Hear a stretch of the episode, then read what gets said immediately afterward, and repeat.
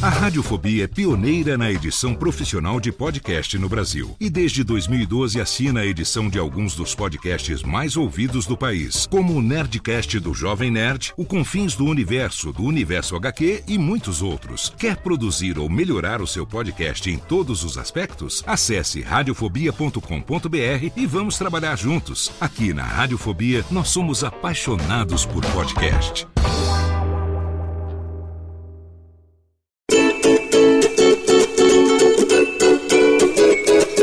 Voz Off, o podcast que conta as histórias de grandes nomes, do rádio, da TV, da publicidade. Grandes vozes que vão ficar para sempre em nossa memória.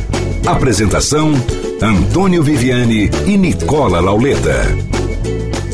Ouvintes do podcast Voz Off, estamos aqui para mais um episódio, sempre trazendo para você as grandes vozes do rádio, da TV, da publicidade e, por que não, do teatro também, né, Nicola? Do cinema. Hoje nosso convidado é especial, atuou em todas essas áreas. Nicola, comigo, vamos anunciar o convidado do dia, nós não combinamos, não sei como é que você vai falar e nem eu. Vamos começar pelo nome correto. José, Rubens Chá. Chá! Escorreu, escorreu! Demorou, falhou no chá aí. Oi, Xaxá, como é que vai? Que prazer, Viviane, que prazer, Nicola, estar tá falando com vocês. Aí um beijo para os nossos ouvintes. Que bom, rapaz. Esse aqui é um programa de rádio moderno, Xaxá, o tal do podcast. E aí a gente resolveu fazer desde 2015, eu e o Nicola vamos gravando aí é, com grandes personalidades que fizeram a história e continuam fazendo, né? Como você que é colega nosso lá do Clube da Voz, mas que vem atuando artisticamente desde sempre, né? Porque eu conheço você há muito tempo. Aliás, vamos começar lá do início, quando eu não te conhecia ainda, se você me permite. né? Nasceu onde, Xaxá? Então, rapaz, eu sou eu sou de Santos e além de ser de Santos, eu sou da Vila Belmiro. Por isso que ele é meu amigo santista. Nicola, você como palmeirense, fica aí, tá? Nasci na Vila Belmiro, fui criado num, num, num bairro ao lado, né, no, no, Campo Grande, né? E a minha infância toda foi saindo da escola, correndo para ver o treino do Santos. E lá que eu conheci aquele esquadrão que foi campeão brasileiro, campeão do mundo, né? Que tinha Gilmar, Dalmo, Mauro, Calvé, Zito, Lima, né? E fora aquele ataque sensacional que era Durval, Mengalvio, Coutinho, Pelé e Pepe, né? E teve mais um seguinte particular, que é seguinte, eu, eu morava no mesmo prédio que o Macedo. O Macedo foi, foi o massagista do Santos durante, durante décadas, né? E naquela época não tinha aquele centro médico que as pessoas iam para tomar massagem. Ele, as pessoas iam na casa dele, no prédio, no nosso prédio lá. Então, volta e meia entrava o Zito, entrava o Mengal, entrava o Pelé, para tomar uma massagenzinha extra do, do, do Macedo. E isso me fez com que eu, que eu chegasse, me, me aproximasse bastante desses jogadores, que para mim foi, foi, foi a minha infância foi venerar esses caras, né? Era que fácil torcer pro Santos, né, velho? E você traz esse Szinho, né, chiadinho de, de Santos ainda, né? É um barato, que bacana. Família grande, Xaxá? Papai, mamãe, muitos irmãos? Não, não, nós somos, somos só eu e minha irmã, e o meu pai e minha mãe. A gente sempre teve uma, um, um núcleo familiar muito pequeno. Meu, meu, pai, sim, teve bastante irmão, minha mãe também. Então, daí eu tenho bastante tios, bastante primos, mas, assim, o núcleo familiar mesmo é só meu pai, minha mãe, eu e minha irmã. O Nicola já é diferente, a família italiana lá. Nossa, quantos, é. quantos irmãos mesmo, Nicola? Mais seis, né? Nicola. É, eu, para compensar, eu, para compensar, hoje tenho cinco filhos, né? Tive três que já estão criados, e aí casei de novo e tive mais dois agora. Tenho um de 12 e um de 6 anos de idade. Bom, falamos já da infância, é, da parte futebolística e tal, Xaxá, mas eu queria saber o seguinte, como é que foi a escola, tudo lá em Santos? Eu tive, tive uma grande sorte, né? na minha época, as escolas municipais e estaduais eram de altíssimo nível, né? Então eu tive, embora eu não pagasse um tostão, eu sempre tive uma, uma, uma, uma educação muito boa, porque as escolas municipais e, estaduais eram, eram, eram de ponta, né? E foi assim, foi legal porque me permitiu conviver com muita gente, né? Hoje em dia você vê os nossos filhos vão para um colégio, só convive com uma, uma certa classe, uma certa tipo de gente, né? Eu não, na minha escola teve assim, tanto uh, hoje gente que é, que é delegado da Polícia Federal, como também teve cara que foi fuzilado pelo Esquadrão da Morte. Então, eu convivi com bandido, convivi com artista, convivi com todo tipo de gente, que a escola, a escola pública nos permitia isso, né? Você conviver. E isso me deu uma, uma, uma mobilidade, assim, de, de, de, me dar bem com qualquer raça, com qualquer tipo de, de, de gente mesmo, né? É, a escola pública era, era a elite da educação, né? Exatamente. Né, né, no que é o meu tempo também, é o mesmo tempo que o seu. Só escola boa. Depois é que a coisa inverteu, né? Quem, quem, não, tinha, quem não tinha nível para acompanhar a escola pública tinha que pagar para ir na escola particular, que era cara, mas enfim, Exatamente. né? Então inverteu-se, infelizmente inverteu tudo, né? É. E esse veio artístico, como é que surgiu para você? Na minha casa tem uma, uma, uma, coisa meio que tinha um, um lance muito, musical muito forte, né? O, embora ninguém tocasse instrumento nenhum, todo mundo cantava muito bem. Minha mãe, meu pai, minha irmã, eu. E meu pai gostava muito de promover eh, reuniões com, com violonista, com gente da, da, da, de samba, assim, de seresta, né? E eu fui tomando gosto pela coisa muito cedo, aprendi a tocar violão e fui me meter a compor. Eu, desde cedo eu componho. E aos 12 anos de idade eu participei um festival de, de música em Santos, né? Eu, era uma, uma revelação, porque eu tinha só 12 anos, né? E o resto era tudo adulto. E me, me classifiquei para a final, peguei terceiro lugar. E aí me enchi de razão. Os maestros, os músicos lá de Santos, todo mundo falava que era uma revelação, tinha que estudar mais música e tal. E eu fui, foi a carta, né? E aí eu fui parar no teatro. Fui parar no teatro fazendo música para teatro, tocando violão no Teatro Amador, lá de Santos. Mas eu sempre fui muito palpiteiro, né? Sempre achei que que eu devia falar as coisas que eu achava que estava ruim e tal. Que uma hora o diretor falou: olha, então larga o violão, sobe lá e faz. E aí eu comecei me afastar. Não, não cheguei a me afastar da música, porque depois continuei compondo e quando vim para São Paulo também cantei na noite. Eu tinha, tinha grupo de música brasileira, né? Como foi essa transferência? Quando é que você. Então, eu, eu, eu, eu fui fazer, facu... vim fazer faculdade aqui em São Paulo de comunicações, né? Que era mais um pretexto para vir cavar cavar uma vaga em teatro profissional, porque eu já fazia teatro amador em Santos dos 14 anos em diante, né? E cantava na noite em Santos. Com 16 anos eu, tinha um grupo de rock e, e, tinha um trio de MPB. Um não sabia do outro, eu traía um com o outro, assim. Os roqueiros não podiam saber que eu era do samba, nem os sambistas podiam saber que eu era do rock. Muito gozado, que eu conseguia coadunar as coisas, né?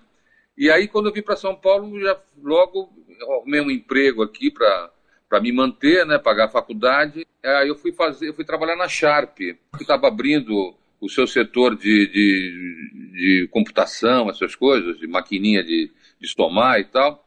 E eu consegui um emprego lá pra, de, de seleção e, e, e é para me manter. Mas aí eu arrumei logo um, um papel no teatro para ganhar metade do que eu ganhava na Sharp, que já era pouco, né? Então eu, eu, tive, que, eu tive que rebolar, meu. Tanto que contei para minha mãe que eu tinha, que eu tinha largado a Sharp para fazer teatro, ela não acreditou, meu, não acreditou. E aí eu fui engatando uma peça na outra, né? Sem largar a música. Tanto é que eu entrei para publicidade pela música, né? Eu lembro que eu, faz, eu conheci o Dodge, né? E eu falei, porra, eu faço umas músicas, aí eu com o Sérvulo. Será que você não, não tem onde. Aí mandou a gente ir lá na. Você conheceu o Sérvulo no teatro? o Cérebro eu conhecia no teatro e começamos a compor imediatamente. A gente tem mais de 200 músicas juntas compostas, né? E aí falei com, com, com o Dodi, o Dodi nos indicou procurar o Pance e o Luiz Guilherme na Publisol. E lá fomos nós, com o violãozinho debaixo do braço, cantamos lá uma dúzia de samba que a gente tinha feito, inclusive alguns de, de, de, de break, né? Samba de break, com bastante humor, né? Isso nos abriu porta, as portas da publicidade. Eu comecei a fazer jingle, e aí depois comecei a fazer umas locuções caricatas, e aí começou a fazer locução de tudo que é jeito. O Dodi é, é um grande mestre do Nicola. Nicola, se o Dodi gostou, conta pra gente aí o que, que você acha dessa história aí. Ah, se, ele, se ele aprovou, que era difícil de aprovar. se ele gostou, o pessoal era bom. de me contratar, me pagava uma, uma diária para ir lá na, TVC. Na, na produtora dele. TVC. Para ficar ensaiando com ele, tendo umas ideias, entendeu? Ele me usava como, como se fosse um, um fazer um laboratório de, de publicidade com ele. Então também me aproximei bastante dele. Ele me deu essa chance de dar via música. Bem, então através da música você entrou na publicidade. Começou a escrever também, Xaxá? Peças para teatro? Como é que foi isso aí? É, então, eu, eu, eu, quando comecei a fazer teatro, né, eu sempre fui autodidata, né, que é, é uma merda, né, ser autodidata, porque você demora mais para aprender as coisas, você aprende na prática, mas você camela muito mais até você achar um, um jeito de fazer, né, e assim eu, eu fui fazendo, conforme fui fazendo teatro, né, tanto na época do, da, da, do teatro amador, eu comecei a escrever naquela época do teatro amador, porque a, a partir de, de, de, ler textos, de, de, ensaiar textos, eu comecei a sentir que, que tinha ali um jeito de fazer aquilo e de me expressar através daquilo. E aí comecei a escrever. Comecei a escrever e aí acabei depois ah, em quando, tinha, quando já estava aqui em São Paulo, uh, estreando estreando uma coisa, um, o teatro Lira Paulistana que era lá em Pinheiros. Então, eu tenho uma peça minha do Cévalo que estreou esse teatro. É Fogo Paulista, é isso? É, como é que é? Fogo Paulista, exatamente. Ah, é. que legal. Pois é, mas e, e, ali eu fui engatando uma peça na outra e... Você teve experiência com rádio? Você escreveu uma peça chamada Rádio Bexiga, não foi? Ah, isso sim, isso sim. É um, é um musical meu e do Cévolo, né? E com o saudoso Chiquinho Brandão também. E era uma brincadeira de, um, de, de, de três ladrões que, que roubavam a aparelhagem de uma, de uma rádio e aí botava ela para funcionar no meio da favela e com, com, com as publicidades, com as, com as, notícias de lá de dentro e fazendo novela. Então foi, foi, um, foi um, uma experiência muito bacana que a gente conseguia no teatro fazer o rádio. As pessoas podiam fechar os olhos que enxergavam ali uma história que eles estavam contando através do rádio. Foi muito interessante essa, essa experiência. E aí veio a televisão, automaticamente, para você começar a escrever, para atuar? Como foi o. A televisão eu entrei saí, viu? Na verdade, a televisão nunca me fascinou muito no começo da carreira. Eu comecei, a... cheguei a fazer a TV Tupi quando tinha 20 anos de idade. E eu achei aquilo ali o fim do mundo. Eu não gostei. Achei que não tinha nada a ver comigo. Eu me achava péssimo. E aí fiquei uns 10 anos sem, sem querer fazer televisão, só me dedicando cada vez mais ao teatro, entendeu?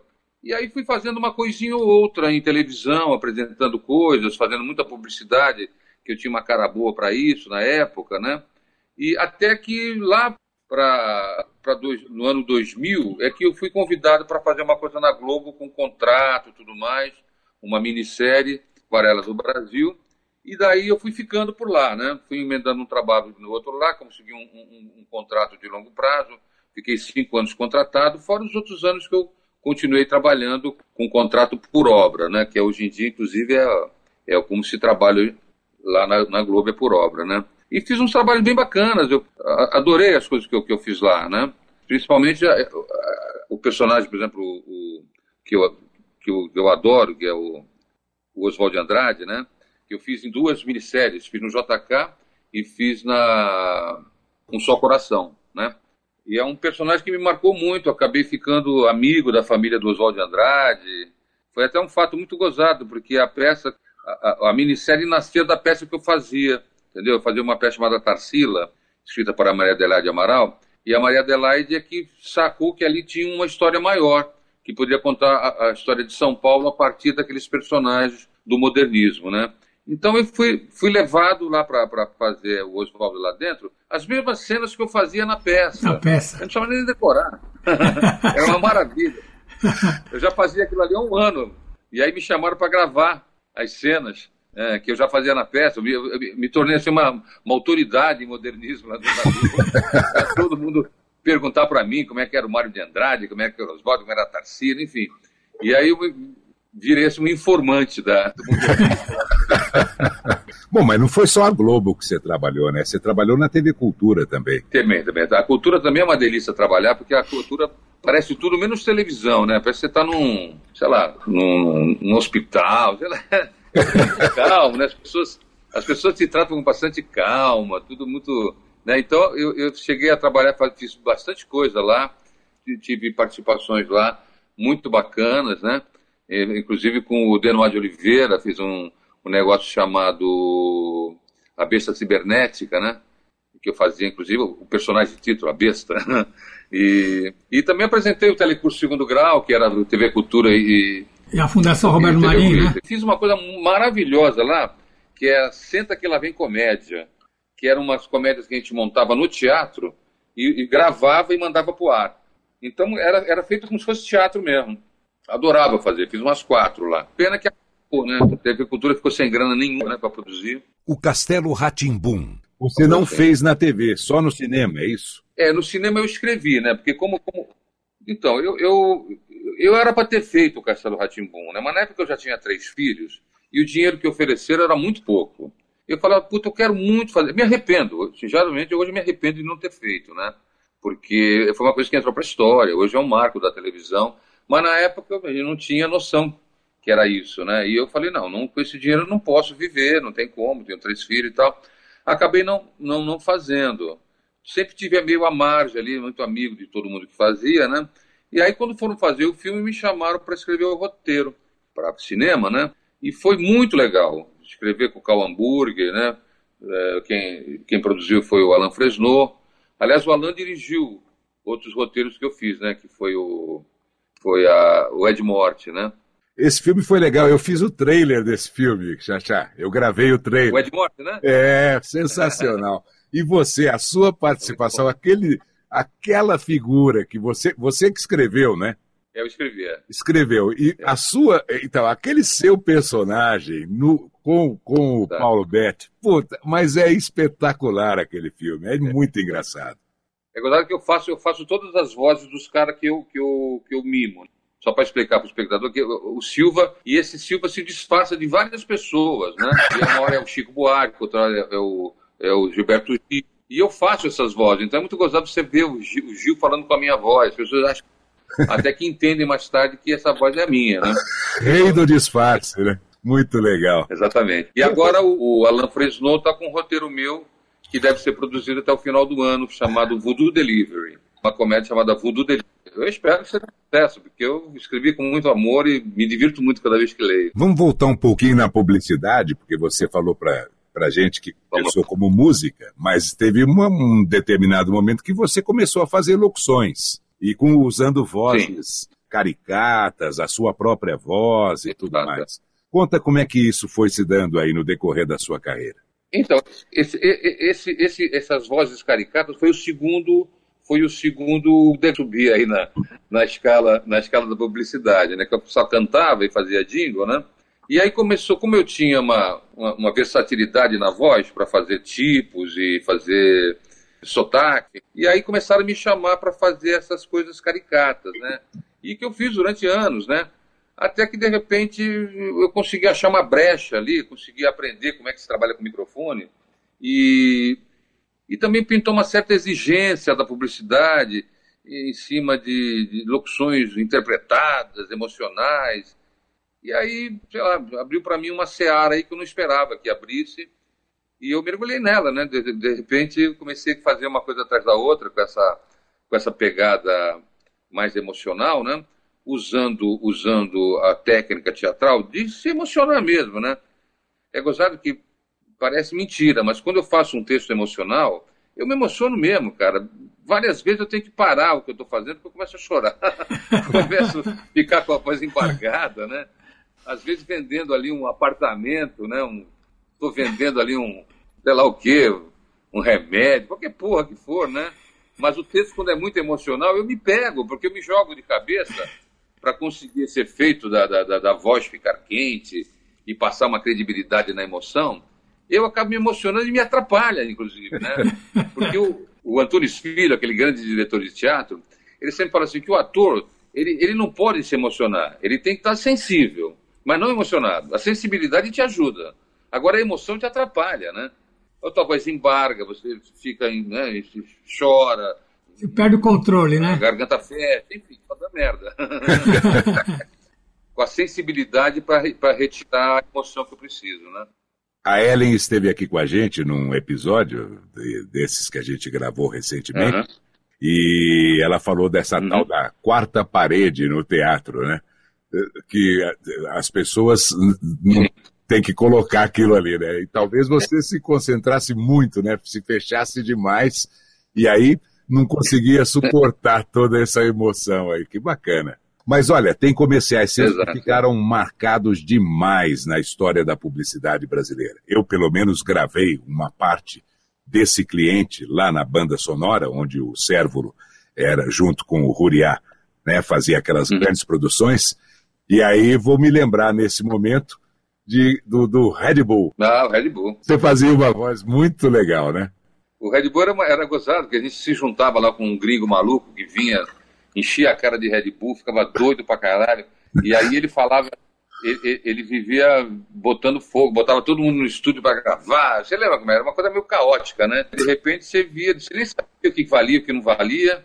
Aí um dia você via no ar a publicidade lá com a sua voz. E aí recebia o cachê por ela, mas era uma... Você cantava junto, né? Red Bull te dá asa. Como é que era aquilo lá? Red Bull te dá asa. Muito legal isso, muito bom. Hum, hum, hum, hum, hum,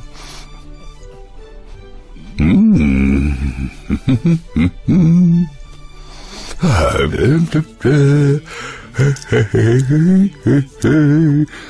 hum. Oh. Hum.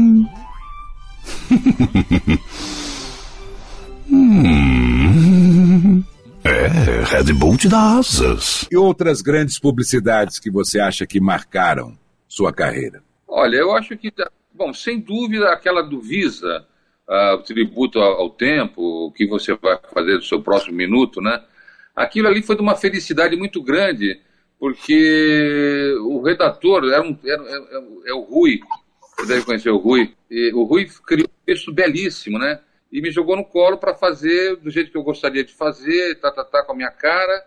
E aí eu pude juntar o que eu sabia de publicidade com o que eu sabia de teatro e conseguir realmente botar um, um, um clima na, na, na, naquela, naquela locução que até hoje, quando me chamam, Uh, fala assim, olha, a gente quer um. Vou te mandar um, um negócio que você fez, né? O Visa. É o Visa, é isso mesmo. Ah, eu já sei. Realmente marcou, marcou demais aquilo lá, né? E as pessoas gostam até hoje de, de ouvir, né? Dizem que a vida é curta, mas isso não é verdade. A vida é longa para quem consegue viver pequenas felicidades. E essa tal de felicidade anda por aí, disfarçada, como uma criança traquina brincando de esconde-esconde. Infelizmente, às vezes não percebemos isso e passamos nossa existência colecionando nãos. A viagem que não fizemos, o presente que não demos, a festa a qual não fomos. A vida é mais emocionante quando se é ator e não espectador. Quando se é piloto e não passageiro. Pássaro e não paisagem e como ela é feita de instantes, não pode nem deve ser medida em anos ou meses, mas em minutos e segundos. O que você vai fazer com seu próximo minuto? Visa, porque a vida é agora. Fala mais do cinema pra gente, da sua entrada no cinema. Você não só atuou, como também você escreveu, né, e tudo mais. Eu, olha, eu, eu te juro por Deus que eu, eu eu me considero um autor e um roteirista é, de carteirinha. O que, o, que, o que acontece é que, como eu sou ator também, o ator me rouba muito, entendeu? Do, desse caminho do autor. Então, a cada, a, a, eu consigo escrever, às vezes, um filme a cada quatro anos, porque o resto do tempo eu estou dedicado à função de gravar novela, de gravar te, fazer teatro, entendeu? Porno, inclusive, para poder viver é, é, é muito mais rápido, né? Do que eu, de repente, esperar receber por um roteiro e tudo mais, né? Mas eu estreiei em cinema como, como roteirista num um filme chamado Beijo 2348-72. Um filme muito bacana, muito bacana com o Chiquinho Brandão, com a Fernanda Torres, com a Maite Proença, uh, o Falabella, o Fagundes, e um time de primeiríssima, assim, né? E que eu também ali foi meu aprendizado, minha, minha faculdade de cinema, embora eu tenha feito faculdade de cinema, mas não completei, ali que eu comecei a, a botar a mão na massa mesmo, junto com o Walter Rogério e com o Sérvulo, aprendendo a fazer e escrevendo, né? Essa turma, toda, Veio lá do Saltimbancos, do, orni, do Ornitorrinco? Como é? Não, o, o Saltimbancos foi anterior, né? Eu tinha 21 anos de idade quando fui chamado para fazer o cachorro. Foi uma, uma experiência que, bem bacana, porque eu cantava muito, né? Acho, me considero um bom cantor até hoje, mas eu cantava demais com os 20 anos de idade, assim, e tinha uma, um gás fabuloso. Eu cantava dando cambalhota, tinha assim 15 crianças no elenco, era uma coisa maravilhosa, né? E ali conheci o Chico Buarque, depois eu fiz uma outra montagem dele, que era o, a Ópera do Malandro, que é onde também eu tive uma proximidade com ele, né? E o Saltimbancos ficou, ficou lá atrás. Né? Foi, foi um, um, grande sucesso, foi uma, uma coisa marcante na minha vida que determinou a minha entrada no teatro assim pela porta da frente mesmo, porque dali para frente eu só peguei boas produções, bons papéis, né? E eu acho que eu, que eu devo muito a, a essa montagem, né? Bom, mas na sequência do, do cinema, né? Além de ser escrito alguns curta-metragens, eu fiz o Beijo, esse Beijo 2348-72, uma comédia. Fiz o Ed Morte, que é esse, esse com Paulo Betti, direção do Alan também. E o Castelo Ratimbum. O Castelo também é, foi essa, esse, esse terceiro longa-metragem que eu, que eu consegui rodar, né? Agora, tem um, uma meia dúzia que tá. Minha gaveta tá cheia de esperando para serem. Estou agora meio adaptando, viu, Viviane? Porque como agora a, a pedida eh, são os streams, né? A, a, essas séries para televisão, Netflix, Globoplay. Então muita coisa que eu estou tirando da gaveta agora eu estou botando na, na, na, no marco seriado, entendeu? E eu estou tendo bastante esperança, porque eu já tive uma resposta positiva de que a coisa pode vingar em breve. Então, estou sentindo que talvez seja um caminho mais bacana do que, cinema, por exemplo, eu vendi esse, esse, esse Voodoo Delivery pro, pro Alan e eu estou há dois anos esperando para ele rodar para receber, inclusive. A Ellen reclamou muito do cinema aqui com a gente, Xaxá. Eu estou citando porque ela é, foi um assunto muito marcante, que ela falava, eu não aguentava aquele negócio de fazer a luz. Meu Deus, e espera, e põe maquiagem, e a luz, e a luz, e a luz, e a luz nunca fica pronta. Porque é a tal da sétima arte, né? É. É, o cara quer realmente buscar a melhor luz e tudo, é complicado, né? É em teatro a gente brinca, né, em comparação com, com, com o cinema e com a televisão, por exemplo. O teatro é bom porque a gente sabe a hora que termina. a gente nunca sabe a hora que acaba, né, velho?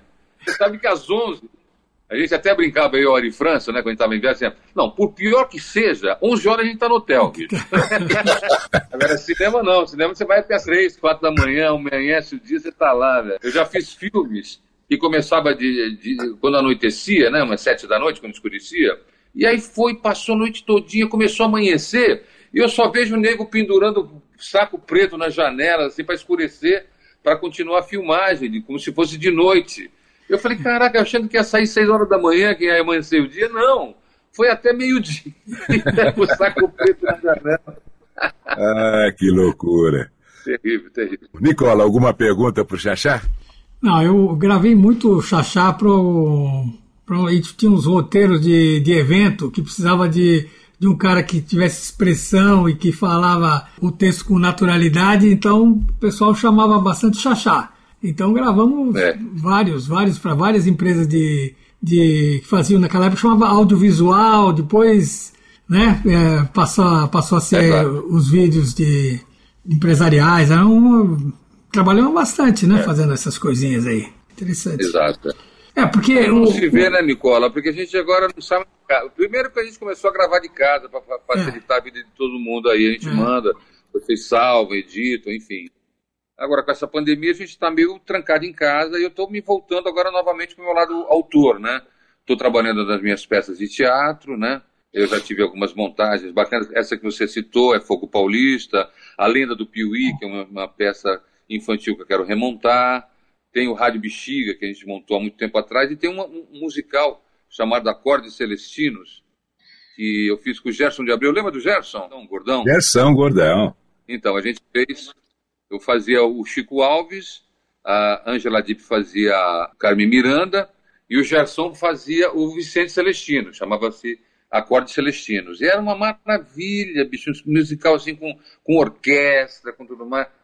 Eu não vejo como montar uma coisa dessa hoje em dia, né? E naquela época a gente quase não, não, não tinha essa coisa de incentivo à cultura, essas, essas leis, né? A gente ia fazendo meio na raça. Quantas vezes a gente vendeu um Fusquinha para montar uma peça, né? E dava, né? Hoje em dia você tem que vender a tua casa. Ô, Xaxá, rádio você nunca fez nada com rádio? É uma pena. Eu tenho, já tive vários projetos, mas eu nunca tive assim um conhecimento para poder plantar alguma coisa, entendeu? Tenho projetos de fazer programas de rádio, ideias assim, inclusive são ideias inéditas que nunca ninguém fez e que gostaria muito de fazer, mas eu falei, mas eu faço um produto e faço o que com ele? Eu, eu, sou o pior vendedor do mundo, eu não consigo vender dólar pela metade do preço, entendeu? Eu não, não sei vender nada. então eu fico me acovardando um pouquinho, né? É Agora, teve uma época que é a Unilever, você, você lembra da Unilever, né? Sim. A Unilever resolveu resgatar telenove, uh, radionovela. E eu cheguei a fazer duas radionovelas na antiga, na antiga Matrix, na Matrix lá do centro. O, o, diretor botava assim 20 atores dentro do estúdio, que era um estúdio grande, e a gente fazia tudo ali. O cara, o, o sonoplasta corria do nosso lado, e batia a porta, e latia, e apertava a campainha, e a gente mandava ver, como se fosse ao vivo, entendeu? E o cara gravando tudo, aquele, aquele velhinho. Eh, eh, como é que chama aquele dono da Matrix? Ah, não, não. Você está falando do Diogo. O Diogo, o Diogo. Diogo é. era o técnico da matriz. Isso, exatamente. Do lindo. Nossa, você sabe mais que eu, meu. Viviane, que memória, Viviane. Eu já tinha esquecido tudo isso. O é. Negrão, o Diogo, é verdade. Obrigado, meu Que amor. isso. Obrigado, meu senhor. Eu, eu cheguei a gravar também a Rádio Criatividade, as indústrias Gessi Lever apresentam. Puxa, era sensacional aquilo lá, né? Quanta é gozado que é o seguinte, eu falei, como, como era a voz, né? É. Eu fazia três personagens. Eu fazia um português, eu fazia um anão, que era o anão que era. Que era um... Eu fazia uma cadela. fazer um anão. Eu fazia um português, um anão e uma cadela. E aí, quando a gente ia receber, a gente recebia por participação, né? Por, por, por, por entrada, né? E aí, quando era para receber a cadela, os caras não queriam me pagar. Então, o veio, eu gravei cinco capítulos de Cadela. Cadela não é personagem. Falei, como não é personagem? Eu interpretava a Cadela. Fala com a Cadela fazia. a Cadela dialogava com as pessoas. Só que o negão acabou me pagando. Você escreveu alguma coisa bacana? Aliás, era, era o personagem mais difícil que tinha. Imagina, né? através dos grunhidos e latidos, você passar toda aquela emoção que a cadela estava né, vivendo naquele momento ali. Ah, que Pô, muito Não, tinha cenas cruciais na, na, na novela que dependia da cadela trabalhar legal, fazer, se expressar de uma forma convincente, né? E ela ah. chorava, ela latia, ela brincava. Ah, ah, o argumento seria bom assim, ó. Eu não sou nenhuma Lessie, mas, pô, a minha cadela era boa pra caramba também. Isso mesmo. Ah, que boa. Muito legal, é. que divertido gravar com você, Xaxá. Eu acho que representou muito para você lá no início, quando você ficou no grupo, no teatro do Ornitorrinco. Você não Sem dúvida. falou um pouquinho, eu queria que você estendesse um pouco mais o assunto nessa área. Bom, o, Ornitorrinco foi uma, uma, uma, uma, prova definitiva que eu estava pronto para fazer o que quisesse da minha vida, né? Porque ali era um grupo muito criativo, com gente muito criativa, né? E que todo mundo tinha o seu espaço para criar, para se expressar, para palpitar, né? E a gente fez grandes montagens, né, que nos levaram para o mundo inteiro, né?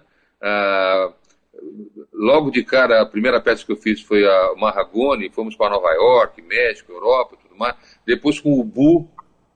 O Bu foi um grande sucesso dos anos 80, 90, foi o Bu, que a gente viajou pelo, pelo, pelo mundo inteiro, né?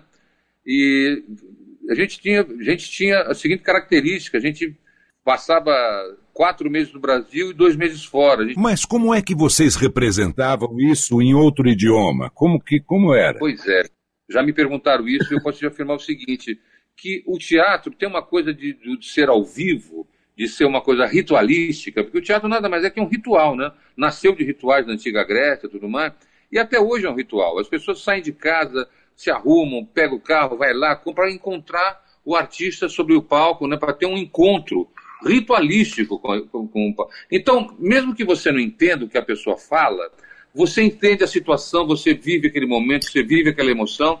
Eu já assisti peças de países da Rússia, da China. Claro, se fosse um filme, eu não, eu não conseguiria me segurar. Quantos filmes você não entende você acaba se desligando?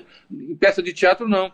Você pode ter, assistir uma peça com dois chineses e, e você entende o que está rolando porque é na tua frente. Então a gente fez o Bu, eu fazia cenas de plateia na, na, na, na Alemanha, por exemplo, que eu tinha que convencer o alemão que eles iam fazer uma corrida, né? Corrida para beijar o espiral da mãe Ubu, que, ele, que a gente contava, eles saíam correndo, subiam no palco, quando eles subiam no palco, a, a, a Rosi, que era a mãe Ubu, levantava a saia e mostrava a bunda com uma, com uma, uma espiral, né? Eles tinham que beijar a bunda dela. E, bicho, eu não sei como eu conseguia fazer.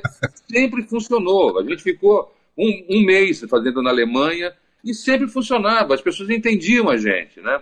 E tanto assim, depois a gente foi fazer no, no Central Park, né? O Sonho de uma Noite de Verão, que foi um grande sucesso nosso também lá, que foi a primeira vez que foi feita uma peça em outra língua no Central Park, lá no Delacorte Theater, né? E a gente via que a grande maioria eram de estrangeiros, porque tinha piadas que eram piadas, piadas que só em português se entenderia, né? Que você via assim que umas quatro, cinco pessoas riam. A grande maioria era de, eram de estrangeiros, entendeu? Porque também virou um, um escândalo, né? Porque foram fazer a, uma reportagem sobre nossos ensaios e mostraram lá as, as fadinhas de peitinho de fora, que não era todo de peito, eram peitinhos bonitinhos de mocinhas, né? É. E aquilo virou um escândalo, né?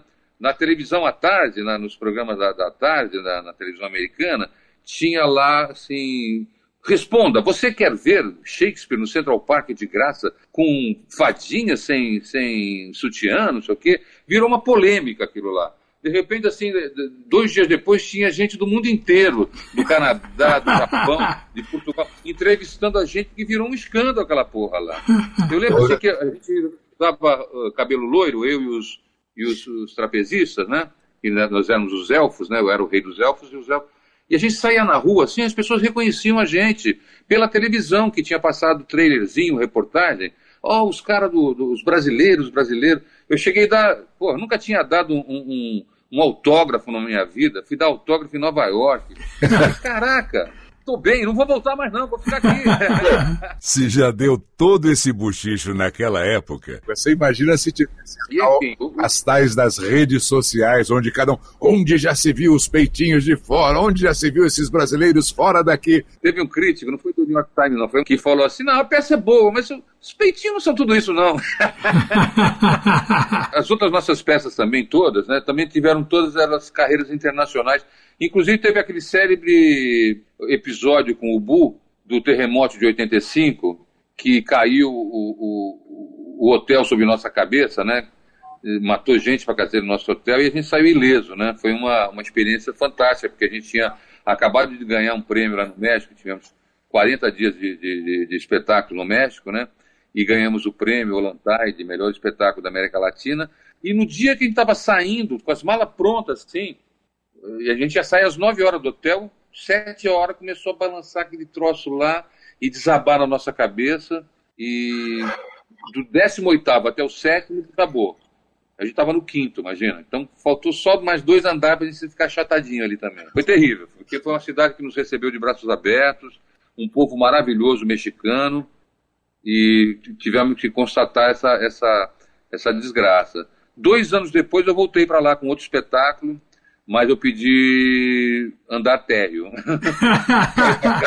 e bota no andar baixo aí. O cara me arrumou no segundo andar e eu falei, bom, eu já dormi de roupa na primeira semana, porque eu não queria mais sair pelado como sair da. E foi uma experiência fantástica. Mas todos os nossos espetáculos fizeram carreira internacional, fizemos. Você ganhou prêmios, na, na né? Alemanha. Você ou, ou, ou a trupe ganhou? Sim, a, a, a, Você ganhou o prêmio individual? A trupe ganhou o prêmio, né? Ah, ok. Na, na, na, não, né, com, com, essa peça não, ganhei só no, no, cinema, né? No cinema eu cheguei a ganhar prêmio de ator, agora no teatro não. No teatro, no Bu, no, no, no Ornitorrinco não, nunca ganhamos prêmios individuais, né?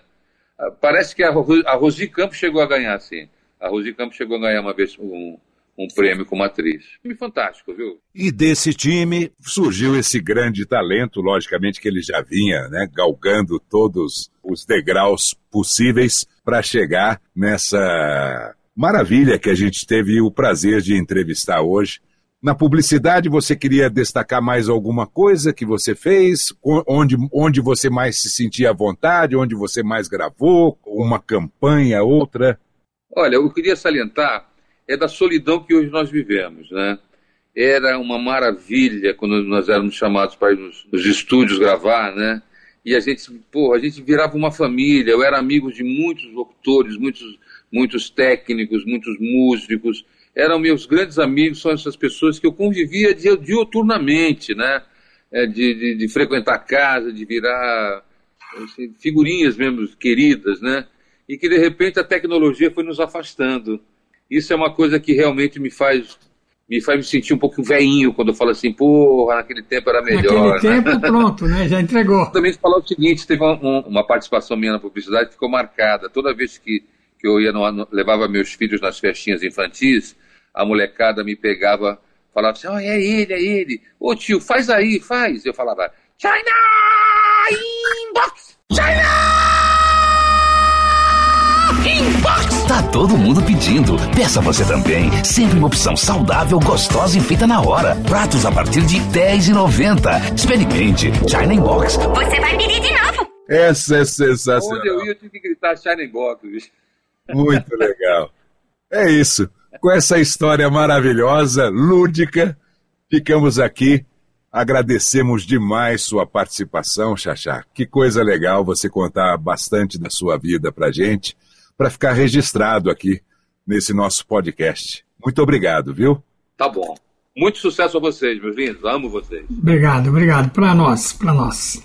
Abração, Nicola. Abração, nossos ouvintes do podcast Voz Off. Em breve voltaremos com mais um episódio. Um abraço. E como em todo final de Voz Off, algumas gravações do nosso convidado José Rubens Chachá. Primeiro, uma coleção de vozes caricatas em português e espanhol. Olha, Mauro, não é um disco voador? Hum? É um disco voador mesmo. E tá vindo pra cá. Tá. Olha, ele tem luzes vermelhas enormes e tá descendo aqui, no quintal. Tá. tá abrindo a porta, vem ver. Vem ver, são monstros horríveis. Baratas gigantes, não. Tá. Ele pegou a filha da vizinha. Está fazendo coisas horríveis com ela. Você precisa ver, vem aqui, vem aqui. Sai daí, seu monstro. Não faz isso com a menina. Para de mastigar a perna dela, cospe. Olá, natureza. Vamos lá. Pra você não ser multado, o que você faz com as embalagens vazias de agrotóxicos? A. Deixa jogado na lavoura. B. Deixa na beira da estrada. C. Devolve no local indicado na nota fiscal de compra. Letra C. E as embalagens não laváveis, você devolve? Olha aí! De agora em diante é cabelo comprido, hein? No ombro. Tem que usar brinquinho, bermuda larga no meio da canela e coturno. Coturno velho. Boné virado para trás, camisa xadrez na cintura e tem que ouvir esse som aqui. É isso aí. Olha aí! Mudou! O cabelo é curto, brinquinho não é mais na orelha, é no nariz. Calça rasgada, tênis velho, sem boné. Tem que falar brother, muito brother. Lidson Phillips, quer compra, não quer? Toma, que que é fácil pra puta. Não esqueça dos Jogos da Estrela nas suas férias. As férias vão rolar. Com muita vibração. Com expressão.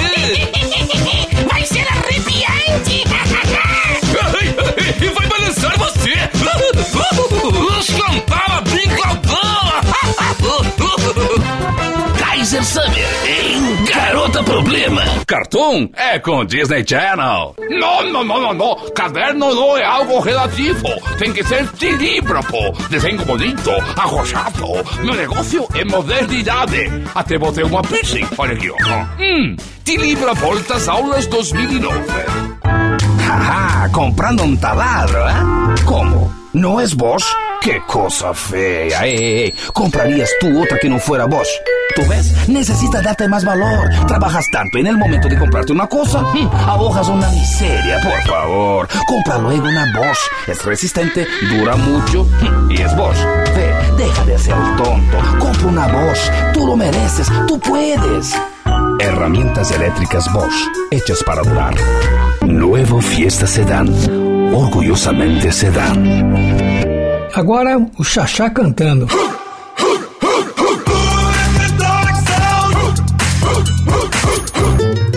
Lá em casa eu e a patroa temos uma conta conjunta numa boa. Talão de cheques, limite, cartão.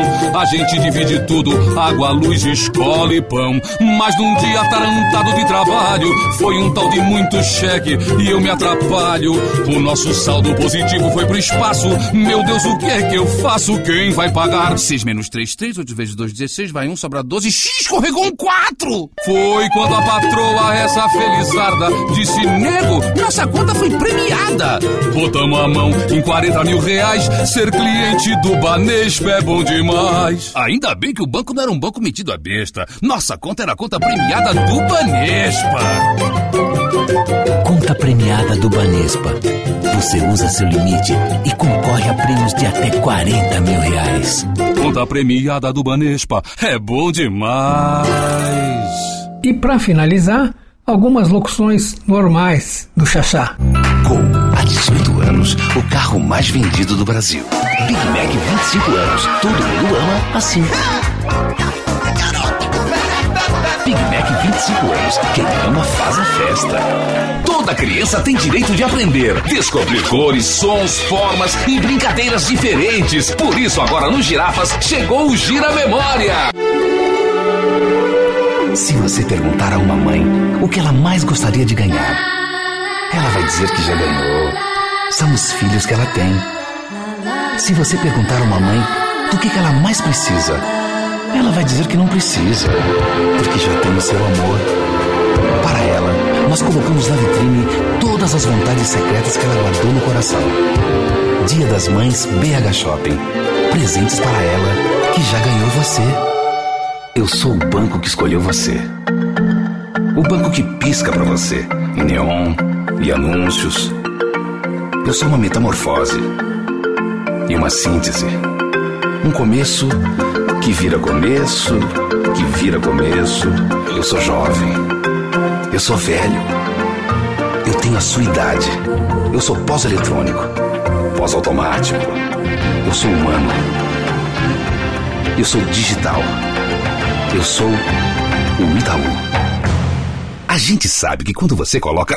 Desculpe. Coloca qualquer gasolina no seu carro, ele pode apresentar problemas como, por exemplo, engasgar. Para acabar com isso, abasteça sempre num posto S com gasolina garantida. Um minuto é formado por 60 segundos. Porém, um minutinho não é um minuto pequeno. Pelo contrário, às vezes um minutinho pode durar mais do que uma hora. Aqui, no Disney Channel. Um dia, o mundo inteiro vai celebrar a beleza da vida em todos os seus momentos. Um dia, cada pessoa poderá expressar plenamente sua individualidade. Todos verão beleza na diferença. Ninguém será discriminado. E todos serão amados pelo que são de verdade. Um dia, o Deus Tempo será visto como um aliado. Seremos belos em todas as idades. Despesas de início de ano. IPVA. IPTU. Escola. Férias. Faça um crédito pessoal Bradesco. Fale com seu gerente. Ou ligue 0800 273 3486 e saiba mais. Crédito Bradesco, ao seu alcance. Bradesco, completo.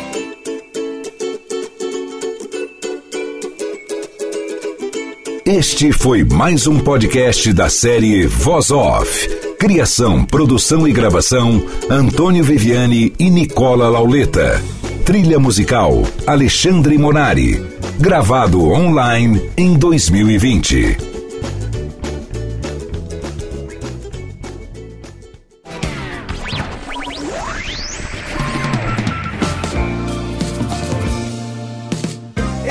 Podcast foi publicado pela Radiofobia Podcast Network.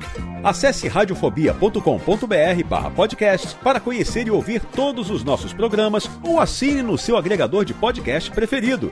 Esperamos você no próximo episódio.